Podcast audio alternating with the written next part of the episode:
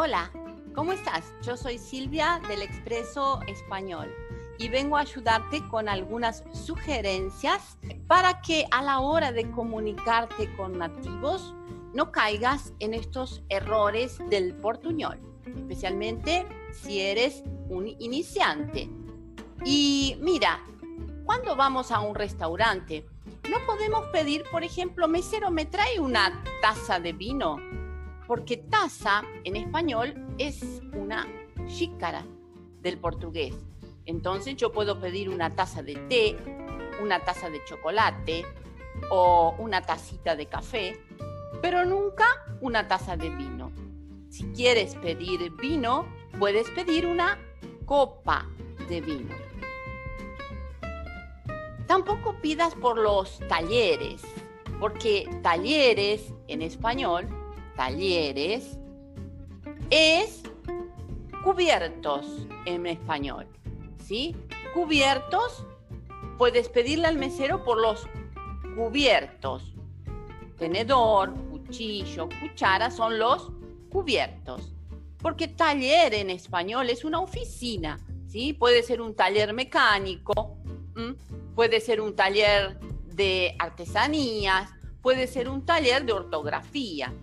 Entonces, cuidado con los falsos amigos a la hora de estar en el restaurante o de estar en un establecimiento gastronómico.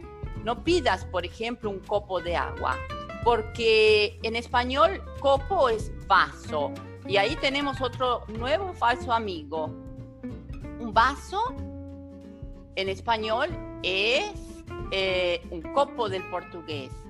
Y la palabra vaso del portugués eh, puede ser una maceta en español. ¿sí? Por ejemplo, si es un vaso de plantas, es una maceta en español. Ahora, si es un vaso privada, es el inodoro del español.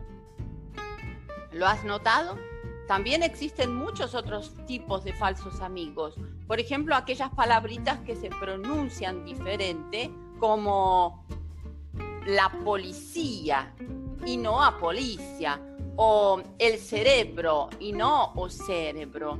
Y también aquellas que tienen géneros diferentes. Por ejemplo, el viaje, el mensaje, el pasaje. Y no a viajen, a mensajen, a pasajen. El género es diferente porque todas las palabras terminadas en aje en español, como viaje, pasaje y mensaje, son masculinas. Bueno, la idea del expreso es que puedas expresarte mejor. Y hasta la próxima.